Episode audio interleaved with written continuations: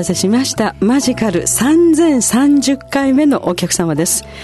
今日は素敵です。12月22日。そして当時この日にですねスペシャルな、ね、ゲストをねお招きしているんですよ。えー、もう肩書きというかですねそして私の番組1時間でこの肩書きを紹介するだけでも時間が足りないんですが増川泉先生です。どうもようこそいらっしゃいました。お久しぶりです。お久しぶりでございます、あのえっとですねここにねえー、先生の肩書きも本当に1時間かけても足りないぐらいなことたくさんのことでね頑張ってらっしゃるんですけれどもあのソウル・オブ・ウィメンのメンバーでもいらっしゃるということでこれはどういった団体なんですか？あのまあご遺財団のまあもともとはご遺先生が作ったご遺財団があるんですけども、はい、今は西園寺正美先生という方が会長で、はい、でそのご遺財団とは別にその世界を変えたい日本を変えたいっていう女性を、うん、あの今約16人集めて、まあ、これからも少しずつそういう世界観のある女性、はい、で人類の意識、うん、そして私たちを、まあ、トータルにバランスをバランスを考えて見れる人を集めようということで、えー、今大体、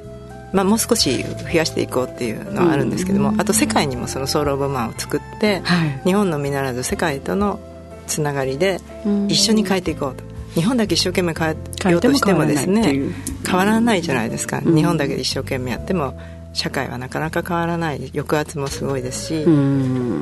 でも女性が変えるウーマンですから女性を中心に変えていこうと、女性の方が命の問題ですとかそれから本当に家庭の中のこともそうですけど女性が抑圧される問題も女性じゃないとわからないですよね、はい。ですから女性を中心に男性の力もお借りしながら書いていこうということで、まああの女性性という魂レベルで。魂レベルで。ソウルという名前がついてお母さんたちが頑張りますよっていうところで女性が頑張るっていう会ということなんですけれども、女性でしかわからないことってたくさんありますからね。ね私も根性は女性で生まれてきてます、うん、男性が社会を変えるっていうのはなんか権力主義だとか、うん、まああのいろんなルールを変えるだとか、うん、それかどうしてもあのお金が絡むっていうふうにあのどうしてもその利権が絡んでこうざるを得ないっていうふうに持っていって、うん、それから戦いの方ですよね。どうしても戦いますね男性は。どうしても戦いの方向へ行ってしまって女性の方はやはり最終的には命の問題と絡んできて、うん、戦争という言葉も嫌いですし結局は自分の子供を戦争戦争に出すことになって、はい、っていう最終的にはやはりあのどうしても自分の子を守りたい命を守りたいっていうふうにいくんですけど、男性の場合はもうとにかく相手の利益を取るとかね勝つ。勝つ。っていうことが中心なので、まあよく言ってるんですけど。世界を変えるのはやはり女性が頑張らなきゃダメだという で私たち女性としては男はやっぱり異星人だよねっていうことで同じ星じゃないわっていうのを思うんですけどね。男性は守るというよりも戦っていって勝ち取る。勝ち取っていくというね、う女性はそのなんかこう自分の中にある、まあ、宇宙を持っている存在ですのであの命を育むことができるということでそうすると破壊っていうふうにいかないですね。まずは命を生み出すことから始まって、どうしても勝つために他の人の息子の命が奪われてるのは結局は自分の息子がの命が奪われてるのと一緒だ一緒というのが分かるんですね女性はね。でもそれが男性社会ではとにかく勝つ勝つ勝つっていうので、奪い取る。奪い取るっていうのでその辺の命のつながりがピンとこないっていう、いやまあすごいね。あの世界的にいろんなねあの方面で頑張ってらっしゃる増川先生なんですけれどもなぜ先生が沖縄にいるのかっていうのがすごく不思議で それもこのうちのマジカルの記念すべき3030回にね。不思議ですよねこれ、ね、不思議。先週ちょうど来ていて、はい、あのねこの琉球タイムズの新聞にね今見ておりますけどあの今お話しくださったねソウルブーメンのあのメンバーが集まって世界平和の道沖縄であの、まあ、やはり本土でやらないその現場でやらないとということで、うん、沖縄で初めての基地問題に対する、はい、基地問題平和問題そして、まあ、人権の抑圧問題に対して、うん、やはりこの沖縄という特殊な位置で日本でもでも日本の一部で私たちも沖縄を日本の一部としてしっかり捉えないといけないということで、沖縄のホテルでの会議をやったんですよね、あのー、みんなピンときてない方多いんですよ。本土の女性は。沖縄問題を話してても別の国の話みたいな。うん、まあ、自分のお隣じゃないお隣じゃないっていうかパお隣どころか一部。私たちの体の一部と同じように沖縄の国を考えなきゃいけないなっていうことで、沖縄でやったんですよ、ね、この国際的女性リーダーが県内初の会合っていうふうに今度新聞にも大きく取り上げられているんですがまあそうそうたるメンバーいらしたんですね先生これ2週間くらい前ですよね。あ2週間じゃなくてついこの間。先週来てます。あらまあとんぼ帰り夜夜着いて本当に9時頃着いてでで翌日帰って会議しても帰ってくっていう。帰ってるんですけど、ね、ずっと会議してて夕方帰って。そうすごく大きく取り上げられてみんな忙しい方なんで本当にもう10時時に帰ったりとかも翌日。本当数時間しかいない方もいますし。今日のゲストのね増川泉先生はじめですねあの元総理の鳩山あのみゆきさん。の奥様でみゆきさんだったり、えー、元アナウンサーの野中智代さんだったり沖縄ですと翔ひろ子さんですね、えー、あの証券のね、えー、そしてあの伊勢さんという国連の。国連の。で会長さんが西園寺さん。正美さん。さんということでまた糸数恵子さんたちもねもう本当に、ね、参議さんで頑張ってますよね。ね皆さん元気そうな方。よく揃えましたねうん本当にたまたまですけど、そうですか。今、えーと、日本人だと何人ぐらいの女性のメンバーがいらっしゃるんですか？日本人でですか？今16人、ね、16人がメンバーこの、えー、でもあと海外にもいるので、あおっしゃってましたね。海外はまだ相当いますね。あまあそれでこういうことをやっぱり英語で海外発信して、その海外から外国の政府そして軍とかにもこういう話が、ええ、やはり日本人がいくら米軍に言っても、全くぬかに釘ですよね。そうですよね。もうあののれんに手を沈んだ安倍総理が止めなきゃいけないこと、内閣で止めなきゃいけないことが止まりませんから、ね、ありえないことが起きてますよね。まるで私たちいまだに捕虜みたいな。あのまああまり表だって言わないけれど本当にあの世界大戦以後沖縄は70年以上経ってるのに。何も変わらないです。ね。でシステムもその法律ももここ犯罪を犯した人間が平気であのただ国外退去だけで住んでるなんてありえないですよね、はい、世界中逃がしている米軍が逃がしてるわけですよね。絶対普通だったらもう何年か懲役で刑務所に入らならない。ところをね。ところをね。だから本国に帰ったらもうどうなったのか分かんないしどんなことしてるもうそれを知っているから平気で犯罪を犯せるっていうのを作って。そういうこともあるのかもしれない、ね、そもそも人の国の領空を、ね、あの自分のところの空のように飛んでるのも非常におかしいですし今日もやはり昨日もですけどもたくさん飛んでます、非常にあの耳をつんざくようなあの音。心にも体にも悪いしあれはもう精神的にややむやむ原因の一つになりますし免疫絶対下がります、ね、周波数とか、まあ、その辺も、ね、周波数のことやってるので。増川先生ね専門でいらっしゃるから。ものすごくあれ毎日聞いたら、ね、超低周波なんであの毎日聞いていたら絶対に DNA に異常発すだろうなっていうこととかあの精神的に絶対に抑圧されたものが出てくるし目に見えないところでの、ね、実際に脳細胞にも眼科にもすごくあの音はで最近先週もその前もでしたけどあの保育園だったり学校にねでもあのねちょうどあのあの日です。会議中にその情報が入ってきてでガラスが割れたとか。ガラスで済めばいいですけどもね。前も女の子が死んでますよね。そうね。そういうこともいっぱいあってでも何も改善されていかないっていう。でも先生そろそろねもうちゃんと分からなきゃいけないですよね。いやそれはね日本の人たちがもっと世界にそれを発信してないからそれを聞いてもびっくりするんですよ。沖縄問題を海外の女性に話すと、ね、ありえないってこの21世紀ありえない、それをなぜ日本人は黙ってるのか、うん、そもそも8時朝の8時前に飛ぶとか夜のもう78時以降に飛ぶとか、ね、ありえない、ね、これは言うと米軍はすぐやめてるんですよ他の国では、うん、でも日本は言わないから言わないから。やめないんであってもっと声を大にしてみんながしっかり言うべきでその声をしっかり捉えて内閣府でも海外に発信すべきなんですけども、うん、日本人がその情報を止めている、うん、日本人が止めてるんですよねうんまあ、だからその中にあるそのメディアも全然止めてますよねそういうことをね。やっぱりすごいこう琉球タイムズとか琉球新報読む読めば分かってもあの本土での新聞読んだら全然出てこないことたくさんありますからね、時々送ってもらってるんですけども。まあネットの時代になってでもネットだってまたいろんなものがこう情報が溢れているのでまた逆にどれが正しくて正しくないこう読む方も見る方もこう、うん、あのの視線が必要になってきますもんね。でもね当たり前の人権が侵されているということが、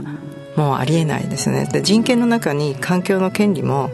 おのずから含まれることなので、はい、環境権がはっきりしていないということで憲法も今問題になってますけども人権を守るということは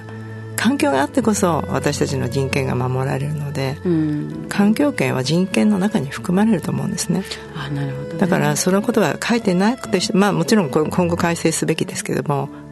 書いてないからといって無視するのはおかしいですから、うん、米軍に対してきちっと人権の中の環境権をしっかりとこちらの方で定義すべきですよね。いやでもそんなふうにですね逆にまた増川先生なんての沖縄の人ではないけれどもこうやって大き大きな目でというかちゃんとこう理解してくださっていて逆にまた沖縄に来てくださってこの情報を皆さんに提供しているっていうのは非常に気になるんですね。いや私たちのルーツだと思ってるので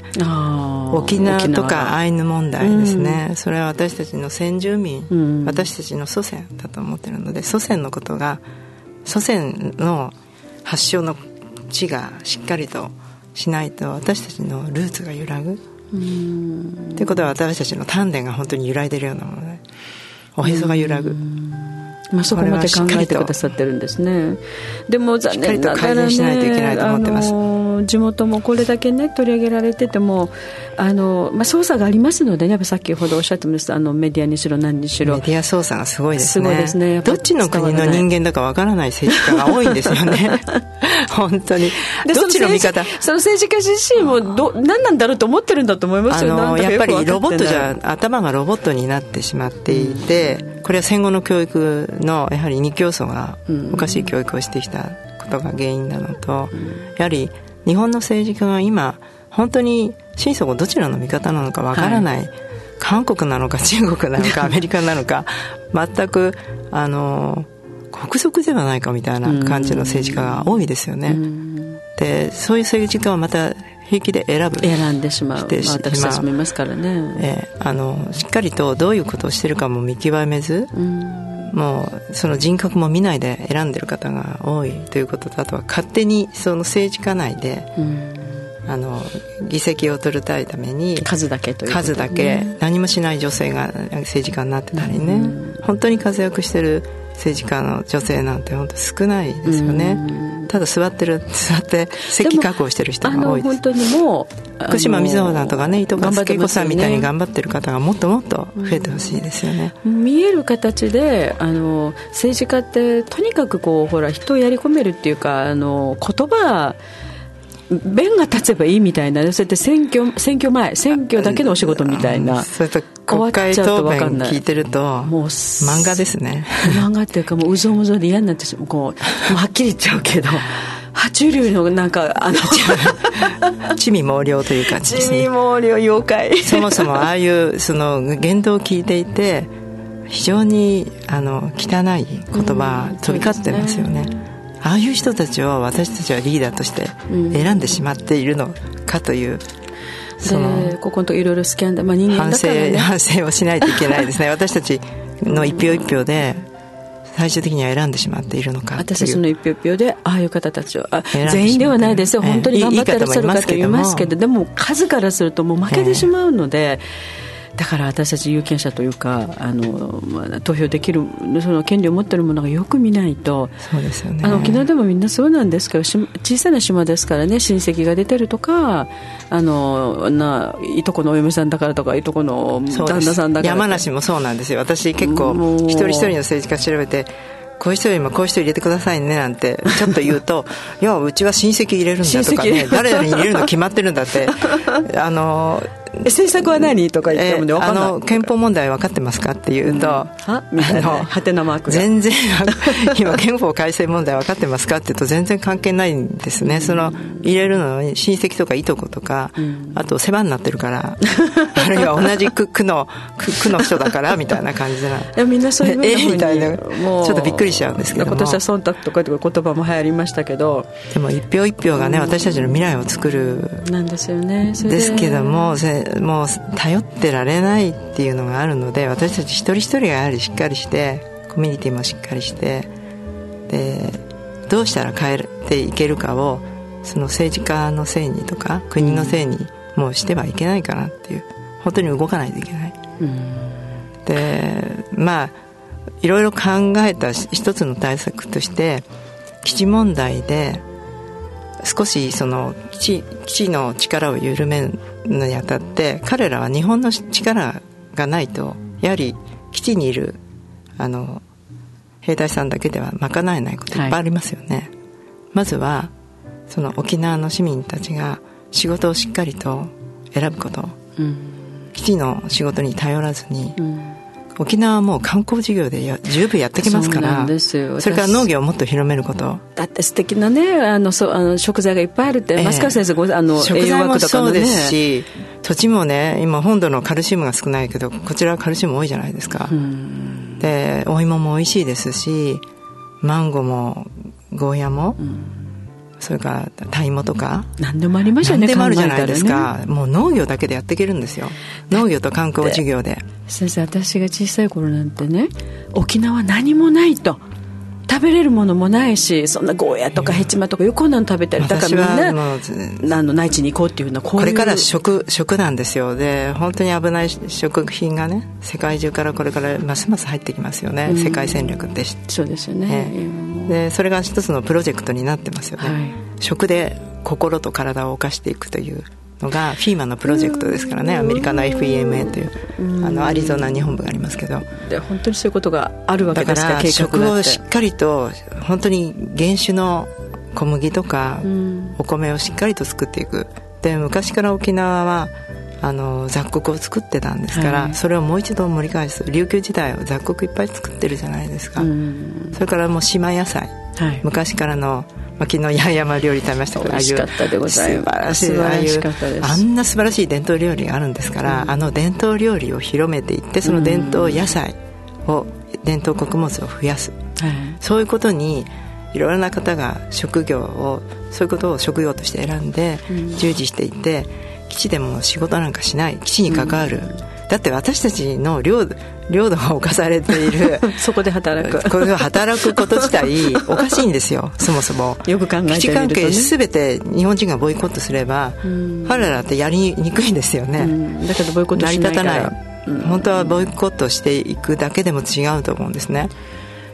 国の予算がでも機動隊とか、警察警察もすごいじゃないですか。自衛隊警察全部沖縄に集めて、あの基地の反対運動に対して止めたりね。止めて私たちの税金がああいうのに使われてありえないことに使われてますよね。いやでもとても不思議なんですけどその宣言の時はまあ親戚演者とかっていうけれども終わった後になんでこんなこれが高いんだなんでみんな言うんですようちのねあの父母たちにだから選挙の時に言ったでしょって言ってその時は。つながってないんですよね。全くつながってないんですよ。その選んだ人たちの政策がどんなものであるかとか、うん、どんな人格者が政治家になっていけばいいかとかそういうことは考えてないんですよね。一票入れる時には顔見て選んだりとか名前が書きやすいとか知り合いの知り合いとかで選んでますから。ちょっとかっこいいね若者が出たらそれだし。女の人が頑張ればでも私たちはもっと私たちの社会を作るリーダーに対して責任を持たないといけないと思うんですね。だって全部自分に降りかかってくる。自分に結局は降りかかってくるので。システムですからね、えー、なぜそういうところこんな賢い日本人が分かってくれないのかなそれからその基地に関する施設のために平気で売る人いるじゃないですか土地を、はい、でこれからもまたそういう海外からもいろんな方が沖縄の土地を狙ってるわけですよ上がる上がる上がるだろうという土地もあるので中国とか韓国の人も日本の土地を狙って買い占めたり水が出る水源を抑えたりとか、それはもう世界日本中で起こってます、いやもう日本中で起こってます。森林を抑えたり、まあ、森林を抑えるということは水源を抑えることにも非常につながるのでで今多国籍の企業が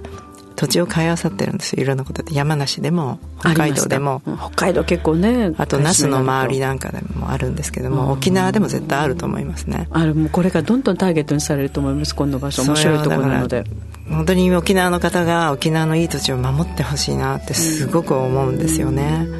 もう何人かでそういう話し合いをもっともっと持って、ね、土地を持ってる方々がそういうことも含めての今回の沖縄でのこのソロウィメンのねあの初の会合が行われたということで。あこうやってねラジオででもこうお話を伺ってるとすごく分かりやすいしあ絶対そうだよねって皆さん聞いてらっしゃるかと思うと思うんですよ。なぜそれがこう現実ねこの、まあ、政策だったりとか生活だったりとか政治経済なんかどうしてこう反映していかないのかすごく残念です沖縄。特に沖縄。理不尽なことがたくさん起こってるじゃないですか。おかしなこといっぱいあるのにおっしゃるように世界中の、ね、人たちが「いやこんなことがまだ起こってること自体の?」ってみんな怒らないの、っていう。あの辺野古だとかね高江での座り込みの反対者に対してのものすごい機動隊や自衛隊の暴力もすごくあの地元の人から聞いたりあとビデオビデオで撮影された中で、はい、あの個人が撮影したので結構暴力が映ってるんですけども、一切メディアには出ないもう見えないように暴力を振るってるんですよね。だから引きずってる時の引きずり方があんな引きずり方したら絶対おばあちゃん89歳のおばあちゃんは、怪我したりしたり関節痛めたりとかひどいですよね。でもおばあちゃまたちですらね守りたいっつってやはり言っているんですけど。大きな戦争を経験してるので、はい、二度とあの今基地を作るということは戦争準備ですから、はい、戦争準備体制がどんどん今進んでいるということで危惧を抱いている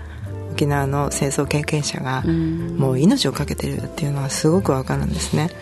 あのこの今もっと若者がねだから動かないでどうするのか。でも若者にもねそのなんて言うんでしょうねそのアピールする術がね全部止められてるので止められてるっていうかもうあんまり興味を持たないふうな、まあ、風潮っていうかにさせられます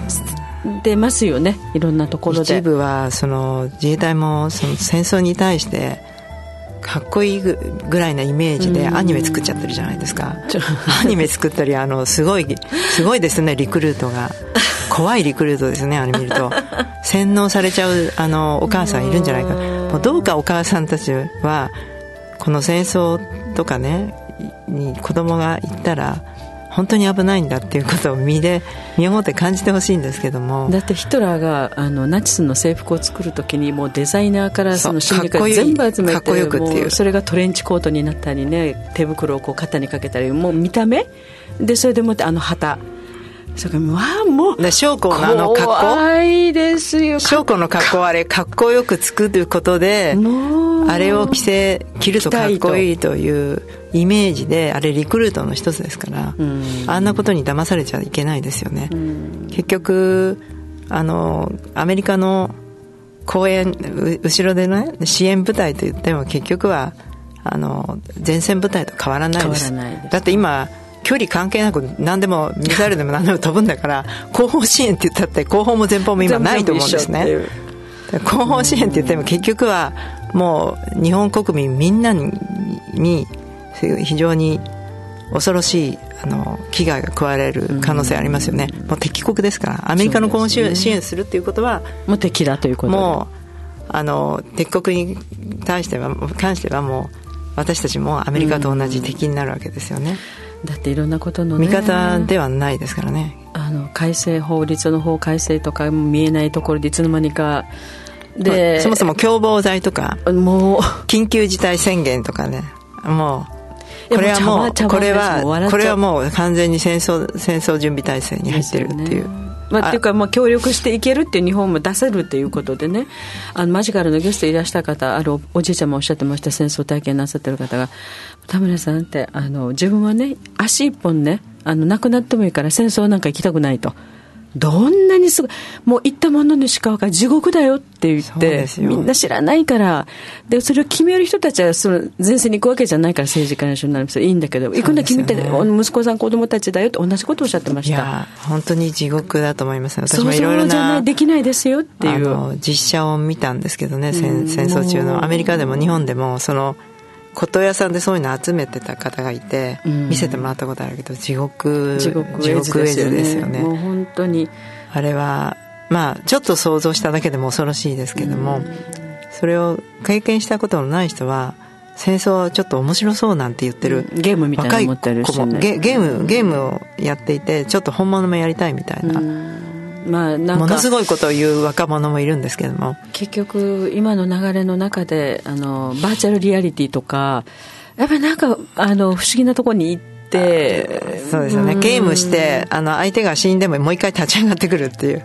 そう思ったから殺してみたかったっていう事件がありましたよ、前に。また、また、あの、ゲームの中ではすぐにぴょんと立ち上がるじゃないですか。それ、それ、そういう体験してるとちょっとおかしくなっちゃうんですけども、まあ、それも一つの手なんでしょうね。あ、ま、ま、なるほどね。私はそれも動物今の動物問題が恐ろしいなというのはあ増川先生ねそうあの、まあ、動物虐待だったりそういうこともね。虐待もすごいですね。反対運動なさってますよね。ホワイトライオンのね運動なさってて。ホワイトライオンの運動をなぜしてるかというともうホワイトライオンに今起こってることは私たちの未来そのもの。うん。まずホワイトライオンっていうも動物見たことがないので動物のキングダムのキングがまあ、ゴールデンライオンですけどそのゴールデンライオンの上がホワイトライオンって言われてるんですね昔から。まあ、ね、手塚治虫のレオもホワイトライオンですけども、ね、白い色の動物たちっていうのは昔から神聖でありその今神聖な白いホワイトホワイトの動物がいっぱい生まれてるんですよ。今年のあの8月、はい、あのスターライオンゲートの開く開く日にですね8月8日から22日の間にも白いシマウマだとか白いピーコックとか白い24日ぐらいですかオーストラリアでも白いあのコアラとか、うん、もうほとんどのまあ白ヘビとかも前からいますけど白いあとバッファローとか今世界中でもう生まれてるんですよ、うん、それは何に私たちを示唆してるかっていうともっと清まんなさいもっと神聖にななさいっていうことをその白い動物たちは私たちに訴えてるのではないかっていうのが、まあ、シャーマンたちのあの言っている私たちにアドバイスしてくれてる内容なんですけど、私がホワイトアライを守らなきゃいけないと思うのはあの彼らはものすごく神聖な意識を持っていて、うん、動物全体をバランスを取ろうという意識がすごく高いんですよね。あのうち猫飼ってるんですけど、要するにペットっていうのはどこまで行ってもあの人間のまあまあまあペットっていうふうに言うと、ね、ペット化してしまったからしてるけど守らないといけないっていうのがありますよね。言葉は喋れないけれども誰よりも家族の誰よりも愛おしいし純粋意識が高いこここの子がいるおかげで私たちがどれだけ救われてるかいっぱいあります、飼ってるものにしかわからない。家族も私も子供です。うちの長男なんですけどね。不思議な本当に不思議な。私はまあど。んな動物もみんな好きなんですけど、自分のど飼ってるもちろん好きですけどどんな動物も人間はあのい愛し愛おしく思うし、そのどんな動物も私たちは絶対危害を加えてはいけないと思います。どんな動物でもハンティングなんてするのは私は精神異常の人がやってるやることだと思ってるんですね。でも人間好きですよね今もおかしいですよ。であんな道具を使って優位に立って撃つ。こういうことやってるから戦争が終わらない。戦争や紛争は人間のおごりからですよね。銃を持つと人間はすごく偉くなった気がしてで銃って本当に気兼ね引くと相手の命を奪いますよね。それですごく自分が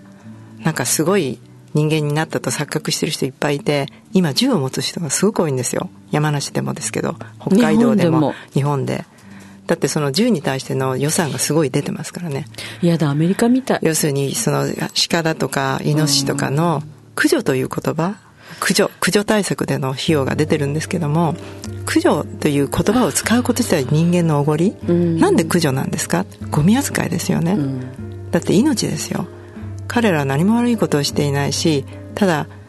動物として生まれて生を生きているだけなのにで増え続け餌を探してだって人間が全部餌取っちゃってるから。食べるところはないから町に出てくるからさあの畑荒らす。畑荒らすからっていうけど、はい、畑荒らすのは食べ物がないから畑荒らす、人間がそういうふうに仕向けたわけですよ。森を奪い住みかを奪い、さだんだん下がってきた。だって里里山にもし人間がどんどん侵入してて、ね、上の方までも開発しちゃってるじゃないですか、またもう一度その新鮮な森を取り戻してあげれば、彼ら何も悪くないんですよね。植林といって自分たちのその都合のいい木を植えてあの建築材に使いやすいとかで杉ばっかり植えて山がダメになりましたけどもやはり雑木林クヌギとか奈良とかバランスのいい雑木橋を作ってあげる。たくさん実のなる木をもう一度作ってあげるっていうことで彼らに場所を与えていかないと人間が勝手に彼らの場所に住みかに侵入してで、ね、畑が荒らされるってすごい怒ってもうあの駆除して何が悪いんだって。我々たちは生活が脅かされてるんだ。でも先に生活を彼らの生活を脅かしたのは私たちであって、ね、彼らのせいじゃないんですよね。で結局そのなんていうんですかねその連鎖というかすごく循環はうまく、まあ、創造主なり雷こう循環よくできてるもの人間はほらおごってるので全部自分たちのものばっかり搾取していったりとか、で全部人間に返ってきますよね。駆除問題は絶対人間に返ってきます、うん、動物の命を粗末にして駆除という言葉でどんどん今殺してますけど日本中で。あれは絶対に人間が駆除されますよね最終的には。あのもう因果応報で絶対帰ってくると思うんですね。今の自然界を見ても気候のねあのなんかもうなんか怖いくらい怖いです、ね、いろんなことが変わってきていて。私はあと若者が銃を持つっていうことが平気になるのはすごく怖いですね。あれで麻痺してきますね。たくさんの人が今猟銃を持とうとしてもだって持たせて補助金がすごく出てますからいろいろな不動産各各知らなかったですそれ。あ各不動産ではなくていろいろなあの行政ですごい出してます、もうあらゆるところで。戦争準備。なんですよ。要するに猟銃というのは人間も殺せますので もうそれに慣れることで戦争準備が始まっててこれはもう全部アメリカから来てる政策ですね、まあアメリカの裏にいる。まあいろんなステアルドとかその金融政権闇政権が全部かかってますけども。だから本当に若者に銃を持つことがどんなにおかしいことか恐ろしいことかちょっとおかしいっていうのをもっと分かってもらいたいですねいずれその撃ってるうちに命の尊さ分からなくなると思うんですよ。であとは哺乳類ですよ。だって撃ってる相手は私たちと同類ですから。同種のものが平気でこんな撃ってられる動くもの動物撃ってられるってことはいずれ隣の人撃つちょっと気に入らない。今度自分もやられてしまうんですよ。あいつちょっと気に入らないとかってだんだんだんだん平気で撃つようになる。これは本当戦争準備、精神の戦争準備に入ってると思うんですね目には見えない大きな力が動いてる感じがしますね。恐ろしいですね。あの世界巧みに巧みにその、うん、コントロールされてますよね。見えない力の中で戦争が起きる前っていうの同じようななんか準備段階があったみたいで今も近いものがあるかと思いますけどね。まずアメリカでいろいろ戦争準備はまず兵士の準備で、うん、兵士がやはり弾に向かっていかないと困りますよね。逃げちゃったら、うん、みんな逃げてどっか隠れたら困るからそういうあの荒々しいようにするために肉を食べさせる、うん、荒々しくなりますよね。肉を食べさせると荒々しくだから今日本にものすごい量の肉が入っているのと宣伝が今すごいですね。メディアが一緒になって肉は体にってすごい肉もチキンも体になってでたらめの栄養学がまあ、フォイトの、ね、ドイツの栄養学者があれ肉を奨励したのはドイツ政府に頼まれたからですよね、うん、でなんかすごい話になって肉を食べることで荒々しくなり戦争に行ってまあ逃げなくなる、うん、まあ、どんどん人を殺しても大丈夫な人間になる。頭のだから今日本中全部すごいんですよ。肉、うん、グルメグルメの宣伝番組がすごいんですよ、で俳優さんに聞いたら本当は食べたくないけどそれを断るともう仕事来なくなる。干されるって言ってましたねえそんなもう肉肉私嫌いですって一言言っただけで 番組を降ろされる、うん、それから映画の仕事までなくなったりするんですよね、まあ、スポンサーがいますから、ね、スポンサーつながってるから、うん、だからすごいねベジタリアンの人結構いるんですけど言えないんですって。言えないもう本当かわいそうで食べてね後で出してあのティッシュペーパーで出してる人結構いるんですよね。うんまあね。若い人で見ますねベジタリアンでね。なんだかねこの怖い世界ですよね。からくりスポンサーでハムなんとかハムとかなんとかいっぱいあるじゃないですか、肉。難しいとこですね。ケンタッキーチリとかいろいろ有名な会社がね、スポンサーしてるとかあります、ね、もうこれからはその個々が個人レベルでの自分たちのなんていうの見識とかその自分たちのその思いの中でやっぱいろいろ知って自分でコントロールしていかないともう何も信じられないですものね。あの対外的なものは。それこそニュースだってどこまで本当か分かんないしいつも騙されて騙されて、ニュースはね操作されてるというか誘導に使われてますので、うん、っていうようなことを知らないといけませんね。やはり最終的には自分のハートで、魂であの物事判断しないと、うん、新聞も嘘が多いですしテレビも嘘が多いしコマーシャルも嘘が多いで、うん、全部そうということで。まあ私たちもねこれあのラジオということで電波を使わせてもらってね発信しますけどでもだからこそあの本当のところを話さないとでもクリーンなラジオ番組ですよね、はい、はい、もう全く嘘隠しないですのでもういろいろありますけど東京のある FM 放送に出た時にはもうその前に、これこういう言葉言わないでくださいってすごいあって、あもう基本ですからねそれは。基本ですので、まあ、まあでも問題でも。あのこれからはそうですねその見えない世界というかそのラジオだって見えない世界のもう咲いてるもんですよね、うん、そ人間がしゃべる言葉も全く見えないしでもそこにちょっとこうみんなが今まで学校でも社会でもねあの教わらなかったところをちょっと見てみるとそこに答えがあるような気がしていてですね。まあ分か。らなくなった時にはまず私は一番、まあ、祖母から言われていた命がどんなに尊いかっていうのをまずまず自分に問いかける。で人間だけの命じゃないっていうことですよね。万物の命がつながっていて皆尊い。人間だけが尊いっていうことをもう前提にして、なんか他は何でもやっつけていいとか人間が一番上等だみたいに、であの動物は下等だみたいな考えの人ってすごく多いんですよ男性に。びっくりしますけども、それでそういう話し合いしてて本当にえー？っていうもうねびっくりすることがあるんですけどいまだに多いですね、それともう一つは自然にかなっているか自然と調和しているかっていうのを私は分かんなくなった時には問いかけるんですね。宇宙宇宙の宇宙や大自然との調和にかなっている。やり方なのかどうか。その人の言ってることあるいはその政治家の提唱している内容。あるいは物事ですよね、はい、物事の方向性が大自然宇宙に調和していて循環できるか。それを大体考えると本当の真実が見えてきますし方向性が見えてくるんですね。いやーなんか胸にきますねえー、ここでも時間なんですけれども今今回延長しますので、えーと、2話続けてということになりますがね。とりあえずあのせっかくねなかなかねお会いする機会がないあの増川先生です。沖縄に来ていただいているのでまたこれもつ、えー、明日かな、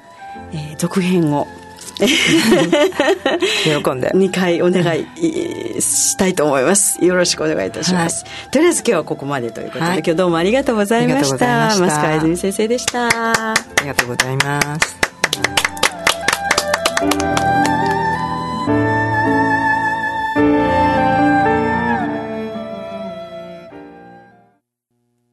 78.0 FM Naha.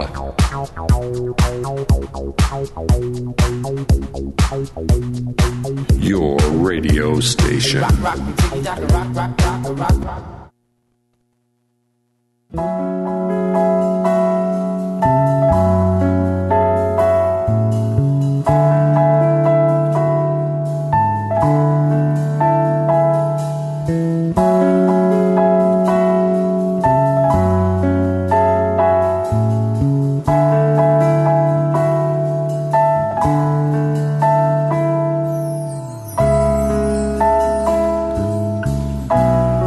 たせしました。マジカル3031回目のお客様、えーと、昨日に引き続きですね、えー、ソウル・オブ・ウィメンメンバー。そしてですね、えー、栄養学とバイオ電子工学の博士でもいらっしゃいます。増川泉先生です。イエーイ。昨日もなんか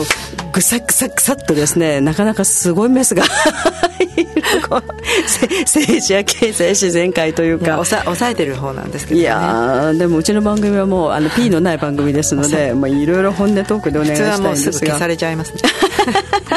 東京で言ったらね、まあ、あの BGM を大きくされて消されちゃいます まあまあうちは大丈夫ですので。あのー、まあ結局今自分の周りに起きていることが全て自分には関係ない遠いものではないということをもう少しレベルで、ね、もう少しみんながこうもうだからこれだけ自然界もいろんなところでもメッセージが来てもすごいサインですよね。気候変動であったりとか人間がおかしくなったりとか、ね、動物だっておかしくなってきてるわけだから私たちも動物ですのでねうんまあ沖縄のことにこうフォーカスしてもなんかまだ戦争も終わらないようなとても平和で素敵な島ではありますよ沖縄だけど。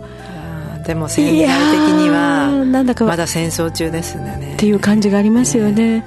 で増川先生が全部がまだ戦争中のような私は気がします、ね、終わってませんよね、えー、物はいっぱい増えてねなんか便利になったけど私はいつも常に弱い者の立場の方を見るようにしてるんですね。動物園で動けないあのお牢屋の中にいる動物たちを思っただけでも胸が痛いんですよね。あれは自分の一部だと思うと恐ろしいですよね。恐ろしいですね。自由を奪われることの辛さ？絶対に入入ったことはないんですけども想像しなきゃいけないです、ね、もし檻の中に入れられたら。自分が入れられたらでそれを、まあ、見せ物にされてるわけですね。自分が見せ物にされた檻の中に一日一日じゃないじゃないですか。死ぬまで入ってる？あの動物園の花子だって死ぬまで動物動物園の中で閉じ込められていて絶対幸せな人生じゃないと思いますね。あのコンクリートの中でで大地のエネルギーも踏めずに。踏めずにね彼らはそこに生きてきたあの生き物なのに私人間もそうなんだけれどもあの全く知らなかったんですけどその戦争の時って人間のことばかり考えるけれども動物園とかがあったわその動物たちがその戦争どうなるもうあれを私あの BS かなんかで見てもうなん言葉にならないぐらい。でもアウシュビッツで毒殺されてる人一緒です。だからね動物界に人間が起こすこと与えることは絶対に人間界で起こると思ってます。だから私たちは動物界を平和に戻さない限り人間の今の戦争暴動紛争は終わらないって思うんですね。やはり同じ哺乳類同じ私たちはかつて動物だった時期があるかもしれないと思うんですよ、は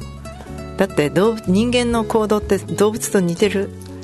パターン多いじゃないですか。同じ家族ですものね。あのあの四つ足の時は。赤ちゃんで四つ足の時なんかもう犬や猫とかあんないですよね。あのなんか胎児の胎児のその十月とかの私たちのその成長の仕方って魚であったりあの本当に鳥であったり、全ての動物を通ってきて人間っていう霊長類に成長してるわけですけども、だから私たちの体の中には全ての生命の元が入っていて動物の体験も入ってるわけですね、うん、だから動物、ね、記憶ですよね。私は動物実験も反対なんですよ、はい、もう今細胞レベルでできてそれも証明されてます。いろいろなフィンランドでもスウェーデンでも。でできるっていうのも実際にすごい非常にレベルの高い学者はもうできるってはっきり言ってるんですけども、うん、その動物実験で食べてる人たちがいっぱいいるんですよねやはりその動物の売り買いで食べてる人がいます、それでそのあのそれを育てて、卵繁殖して育ててる人もいます。繁殖繁殖業で。なんかもでもね自分がもし動物実験される立場だったらと思ったら恐ろしくないですか？毎日震えてますよね。次は自分の番だ、でも一気に殺されるんじゃないんですよ。じわじわじわじわ薬入れられたり、うん、だって実験材料なんだから。二酸化炭素ずっと吸われてスモーク実験なんかすごいですよ、うん、チューブの中でずっとぎゅうぎゅうに入れられて。人間のためだからっていうことで。たくさんの方がその動物実験は実験用に生ま作られてるからいいんだって言う言うんですけどもでも作られてるって作ったの人間じゃないですか、うん、人間がそういうふうにしたんですよ。もともとは動物実験用の動物なんてこの世には生まれてないわけですよねで動物実験用は動物実験用なんだっていうことで平気でいる人がすごくいるんですけども全部人間がやってきたこと、うん、だって牛だって食べ物だからいいんだって言うんですけどあれ野生の牛だったんですよ。もともとね。野生ですよ動物だって。全部人間が改良した改良とは言えないですよね、人間が食肉化した家畜化した、うん、家畜という言葉も人間の都合のいい言葉でもともとは彼らって自由だし自由に大地と遊んでまあ、共存してたということで、ね、満喫してたんですよね。だからもっともっと私たちは彼らのの心に共感すべき。共感力が人間になくなったから隣の人とそれから隣の国あるいはあの海の向こうの国の人の気持ちがわからないわけですよね。想像すらできないです。想像力がなくななくなるっていうことがはもう人間の一番大事なところがなくなる。想像力は共感力のにつながりますよね。今だから人の痛みがわからない人が多いですよね。だから平気で虫を潰せる。猫を虐待できる。結局サイコパスって言われてる人種っていうのはそういうことが分からない。相手の痛みはね全然分からない。自分がされないと分からない、うん、だから虐待猫を虐待して殺してる人とかも本当にネットで異常にいっぱいいますけどもああいう人たちは自分のまず傷つけてどんなに痛いかを知るべきだと思うんですよね、うそうじゃないと分からないっていうことですよね。だからまず私は動物実験にされてる動物もサーカスに使われてる動物ももう動物園の動物もみんな今戦争中と一緒。だって刑務所にまあ捕虜みたいなもんじゃないですか。実験にされてる動物はもう捕虜で人体実験されてるのと一緒ですよねだからそう考えると今まさしく私たちの世界はまだまだおどろおどろしてると思ってるんですね。あのちょっと話が怖いですけど。それ るんですけど、うち娘がいるんですけどね。あの、まあ、世紀末に生まれてそれで名前をノアっていうふうにつけたんですよ。それで、まあ、ノアの運ぶのイメージだしその動物だったりねね。あの種を絶やさないためにっていうことがあってそしたらこの子を初めて動物園連れて行った時の出来事がうちも語り草なんですけど で、えー、確か福岡だったと思うんですけどあの2歳になってたかな？マント着てね。で動物園連れてったんですよ。そしたら走って最初のあのがキリンさんのとこだったんですよ、ええ。うちの娘が走ってあ2歳の子ですよ。走ってこの柵を越えよう。キリンさんノアが来たよ。もう大丈夫だよって。わあすごいです、ね、私びっくりしました。もう大丈夫だよ。キリンさんノアが来たもう大丈夫ってもうちょっともうかわいそうっていうのは分かるんですよ。彼らのあんな柵の中にいて不自然な場所じゃないですか。柵を越えようとするんですよこの2歳の子が、ね、だから 救わなきゃっていうあれですよ、ね、大丈夫だよって。だから彼らの多分気持ちが分かるわけですよこんな狭いところで。だって本当に非常に広い草原で好きな草を食べたり木を木を食べたり木の皮を食べたりしてる彼らがあんなところで与えられた食べたくもない餌をしょうがないから食べてる。もうそうしないと飢えてしまうから食べてる。もうびっくりしましたあれには。走り出して。柵越えようとして「キリンさんの輪が来たよ」って。テレパシーがで通じるんですよ。また小さい子でしたからすごくねあったかもしれない。ストレスだらけだと思います。だって自分がね閉じ込められて、はあの土も土もないんですから、コンクリートの中に私たちコンクリートの建物に入れられただけで多分3日で静止以上になると思いますね。ですよね、で動けない狭いところで動けない。もう鹿なんかだって本当に日本日本エゾシカが甲府の動物園ですよね。数数匹数匹もう 5, 5頭6頭がすごいこここよりも狭いところにいてもうね糞だらけで掃除もきちっとされてないで餌は与えられたなんだか腐ったような餌で量も少ないですよね。もう本当にもう連れて帰りたいというかね、もうみんなを話してあげたい。もうもうだから動物園行くのは好きじゃないですね。怖いですね、う全部解放してあげたくなる、ね、全部開けて開けて解放して逃がしてあげたくなっちゃいます、ね、まあ逃がすにもでもね森じゃないから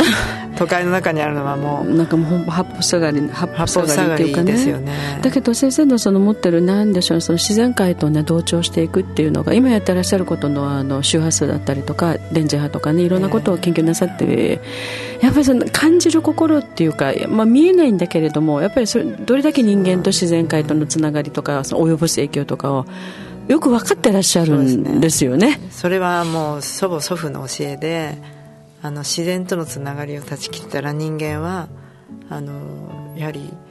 精神本当の人間のね、うん、あの一番大事なところが失われていくと。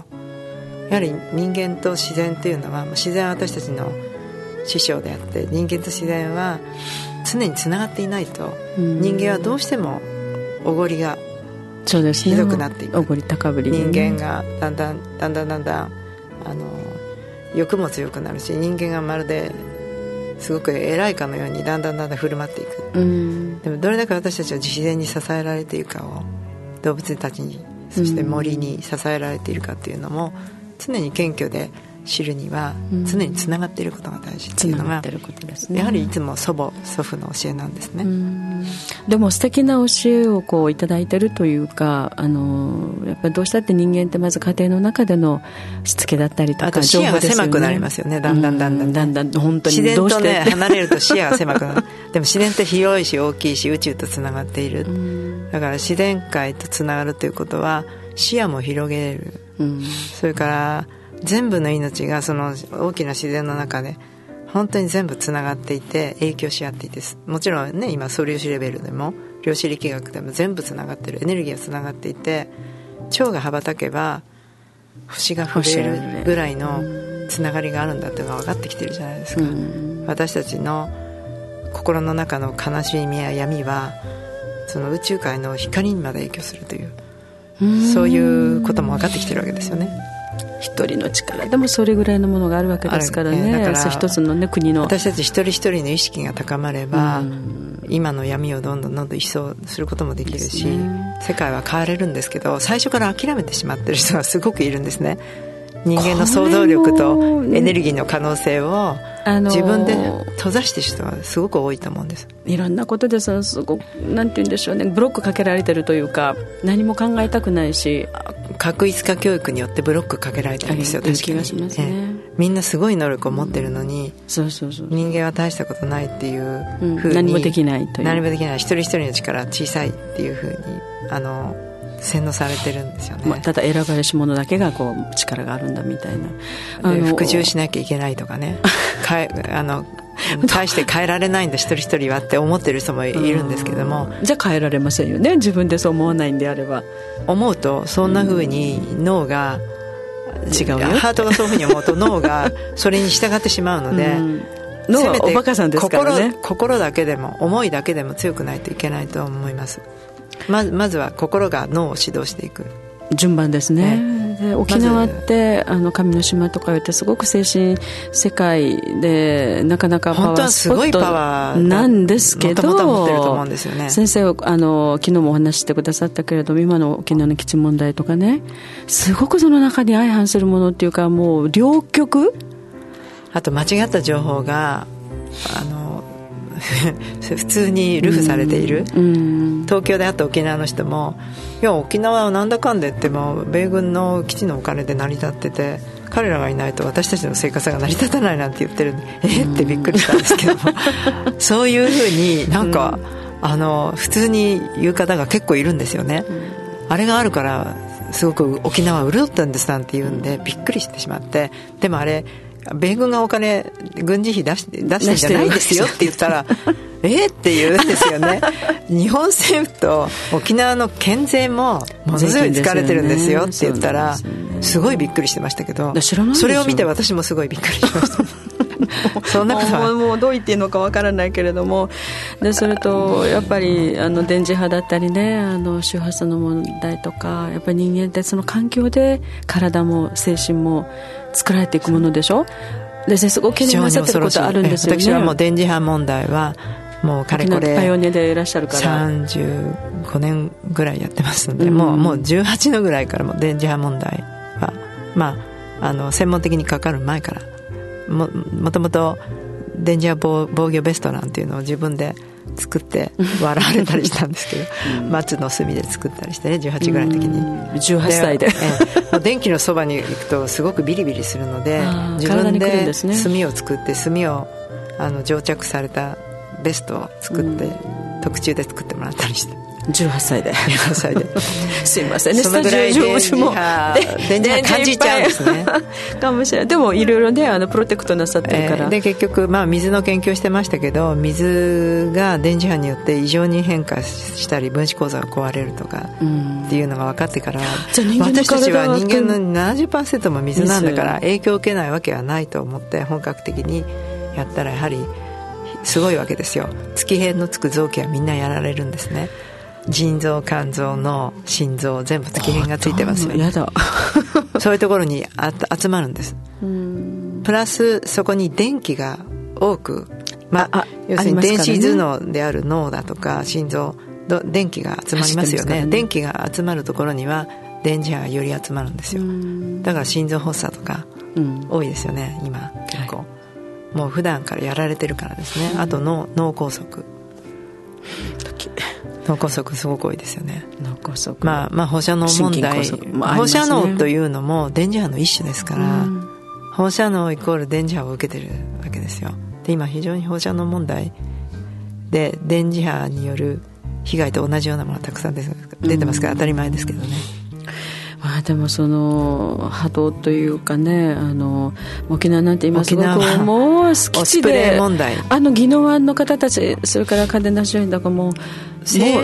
何世代かしらおかしくなるおじいちゃんおばあちゃんもお父さん鼻血が出るとかよく聞きますけども、あの沖縄から電話があの結構あって前によく、まあ、最近は私電話出ないですけど昔よく出た時には鼻血が出るとか目が充血するとかあと頭が痛いんです、うん、でその騒音でもうやられてますっていうのをよく聞きましたけどもなぜもっともっとそれをね、うん、あのたたくさんの被害者いると思うんですよ。もうメディアが取り上げないのか、うん、全くメディアが取り上げてないですよね。その基地によって電磁波でやられてるっていう、ね、ないです。見たことないです。そういう記事はねありえないですよね。そもそもそのスプレーが8時以降に飛ぶとか朝8時前から飛んでるっていうことがもう考えられないです。世界ではありえない、うん、なぜ沖縄だけがそんな目に遭ってるのか、これは日本の政府が本土の政府内閣内閣の方々リーダーたちが全くしっかりしてないからですね、うん、っていうか自分が住んでないから共感してない。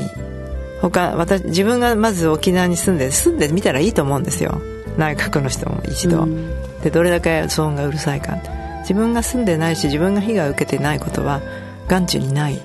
じゃないかな、まあ、人間でそういうものですかね、えー、自分が痛まないと。自分がやはり一度ね福島問題語るならたくさんの学者がおかしい御用学者がまあ、うん、大したことないね、言ってますけどね、ね、でもチェルノブイリ25年経って今どうなってるかでもその人たちがあの福島に行く時はすごい防御服着て ガスマスクみたいなものをして行くわけですよね。いやそうですよ。総理だって行く時なんてすごいじゃないですか、うもうあのそれでいないじゃないですかほとんど、うん、ほんのほんの一瞬しかいないですぐ帰りますよねほん本当に短い時間しかいないですよね皆さん。5分ぐらいしかいらっしゃるそこにはあもう怖いと思ってるからですよね、分かってますからね、でも一応メディアっていうかねあの取られる時はそこにちゃんと立って防護服もなしで。本当に短い時間10分とか15分とかすごい短い時間しかいないですよ、もうそれから上上だって上飛んだだけでもう振り切れるって言ってましたからね友人が。あそこの上飛んだだけでもう飛んだだけで。ガイガガイガ持って持って飛んだ人がいるんですけども小型のあるじゃん、今時計型の、ね、あそこでも振り振り切れて時計がおかしくなった今時計型のあるんですけど。でももうそういうの収まったもうあれから何年か経ってってそうやって終わっても今でもですよ。同じでしょ？だって今でもガイが振り切れるって言ってます。海も大変ですよね。上空がそれだけ振り切れるということは下ではもっとすごいことが起こってるわけですから、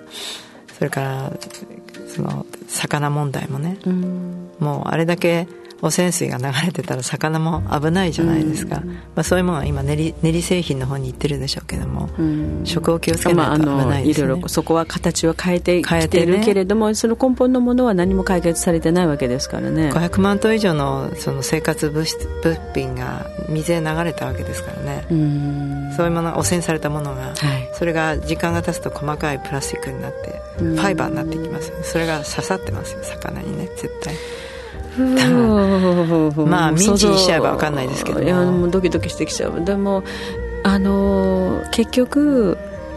ほっといても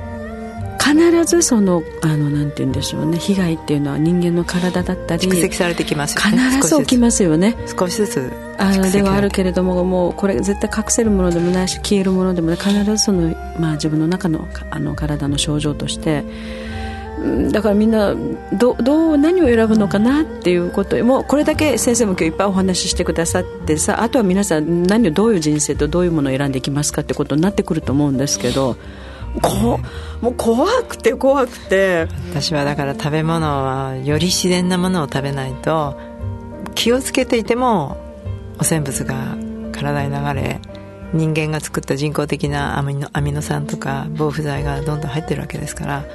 もうせめて選べる時には徹底的に選ばないと危ないと思いますよね。選べる時にね。ね。でそういう意味で沖縄っていう場所の先生がおっしゃってた本当に素晴らしい。本当すごいいい場所ですよね。伝統野菜がたくさんあって伝統的な料理方法があって。だからこれをあのもっとみんなうちなんちもね頑張ってこう常識なんて常識レベルでねあの知らないといけないっていうかここは宝庫だし守らないといけない。だってなくなってないですか。しまいますからねやっぱりそのまま知らずに置いとくとみんなのなくなってしまう香り高い薬草がたくさんありますし、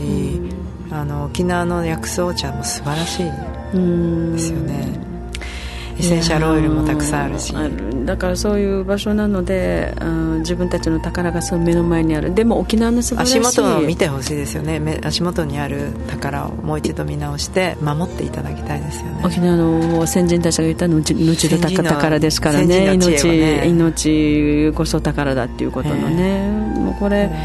みんな分かってるはずなんですけどなかなかね創造性に欠けていてあんまり自分のことと思えないただ自分たちで守ろうとしても守れない騒音のこととかね、うん、レンジャー問題とかはしっかりと政府に提言していただきたいですよね、うん、政府だけじゃなくてもアメリカ本国から、うん、まあそれをソロボーマンでももう本当に世界に発信して世界から外圧で日本政府それから米米軍の基地、はい、米軍のそのまあ人権を無視したさまざまな暴力ですよね、はい、あれはもう言葉の暴力だけではないですよね。そういう環境に対しての暴力を振るってるわけですし人権侵害ずっとし続けてるじゃないですかまあ、あとそういうレイプの問題とかも平気で返しちゃうわけですからね。レイプと殺人とかはもう殺人殺人犯は平気で返しちゃうわけですからありえないですありえないですね。これ本当。それをアメリカ政府が許していることがありえないですよね、うん、で日本政府も許しちゃうし。日本政府も許してる。その代わり地位協定自体が、うん、日米地位協定自体があんなのすぐ廃止すべきですよね。だったはずなんですけどね、うん、あとはもう基地はいらないと思いますね、うん、旗山市の通りにどんどん追い出すべきですね、でそれ言ったがために彼はもうすぐ終わっちゃいました当たり前のこと言ってるんですよね。なんで 日本の国なのにアメリカにペコペコして、ねいまだに私たちはざレレもう本当にあの領土。領土。アメリカの領土の中にいるような。沖縄なんかそうです、ね、敗戦国とはいえここまでその抑圧されていて、裏でいろいろな協定が密密約がやっぱり結ばれてるんですけども、表立って今はあの暴露されてる中でそれでもみんなしそれでも改善していくべきですね。やっぱり憲法のもとにそれから世界の、世界平和のもう秩序のもとにそれこそハーグ裁判やるとかですね国際裁判に持っていくとか、うん、世界を視野に人権と平和問題として取り上げて改善していくべきだと思います、ね、それが今先生たちが 頑張ってらっしゃるこのソウル・オブ・ウーメンの,、ね、あの活動だと思うんですけれどもやっぱり女性頑張ってますね。あとはね先住民という、うん、あのことに対して世界は今ものすごくもう一度守ろうという意識が高いので、はい、沖縄こそ日本の先住民じゃないですか、沖縄の人たちは。もう土着なでもすごいものがある島だと思いますすごい遺跡も残っているし私はまあユカタンとかのあのあのピラミッドとかエジプトのピラミッドよりも古いものがあると思います沖縄には。すごいと思います。あの石の作り方とかから見て、うん、たくさんの世界中のピラミッド見てますけども、うん、だからその辺のものすごい人類のルーツ日本のルーツとしての先住民というところも押し出していくことで、うん、世界のサポートを得られると思うんですね。その辺ももう少しそうですね。なんか自覚していただいて思い出さなきゃいけないということです。先を言ってるようで言ってでも沖縄にはその一番根源があるすごい根源があるんですから、うん、人類のルーツそして沖縄は本当に地球のおへそ的なものを持ってると思うんですね、うん、位置的にももう南米のペルー南米のねエルドラドに匹敵するようなものを持ってるんですよ。ね、日本のエルエルドラド。もともとだってねジパング日本なんですから。そうですね。黄金の国。まああの琉球王朝時代はここは王国でしたし。まあ、その先はね。だってね本当に、まあ、ハワイと一緒でもう勝手に奪われてしまった。もう一度戻すべきですよね。琉球王朝というものもね、だって本当にそうなんですもん、うん、もう言葉も違えばねあの生活習慣も違えば全てが違う素晴らしいものを持ってるじゃないですか。芸術美。素晴らしい技術、そうですね。こんだけ芸能の島もないんじゃないかと思う陶芸にしても彫刻にしても、まあ、先生いろんなところで、ね、も好きなんですけど。沖縄のもの見てらっしゃるからいや本当にねあのもう全然時間が足りなくってまだ本当に第一章って感じなんですけどね。あのこれからまたあのたびたびうちの準レギュラーになっていただいてですねいろんなお話をぜひ私たち特にあの沖縄の人間に発信していただきたいと思います。本当にその言霊発信大事だと思います、はい、本当にあのいろいろなことに左右されずに本当の真実を語っていくという、はい、言霊デリバリーみたいな。うわあのここで私いつも質問があってあのまだ人生旅の途中の先生ですが今後の旅の行方は？私は周波数ということに着目してきて水の周波数電磁波そして最後に行き着いたのは人間の思いとしての周波数でその思いが本当に発現して人間本来の神聖意識を取り戻すには音が鍵だと思ってるんですね。で音って言えば言霊も音ですけど音楽宇宙の音。で今はハマっているという自分でこの5年半ぐらいハマっているのは宇宙の惑星の音を使って人類の意識を覚醒させる本来の美しい純粋なる神聖意識に戻っていくために音を使うコスミックチャンサウンドヒーリングスクールっていうのをあの山梨でやってるんですね、はい、でそれでまあ全国からいろんな方が来てくださって、まあ、専門家の方ミュージシャンの方お医者様とか精神科医とかいろんな方が来てくださって本当にいろいろな体験奇跡的なことも起こってますけどもあ人間ってやっぱり変われるんだ。すごいもう別人3年後4年後まあ1年で変わった人もいますしどんどんどんどん変わっていって別人になっていくんですね、うん、で私ってこんなに可能性があったんですなんて言って本人もびっくりするんですけどもそんな風に本来の人間の可能性を発現させていくっていうのが私の夢です。自分自身も含めて。ありがとうございました。今日のお客様栄養学と、えー、バイオ電子工学博士でいらっしゃいます。そしてソウル・オブ・ウィメンのメンバーでいらっしゃいます。増川泉先生でした。なんだかメカブロックのお話と本当に面白かった。ありがとうございました。ありがとうございました。またいらしてください。どうもまきありがとうございました。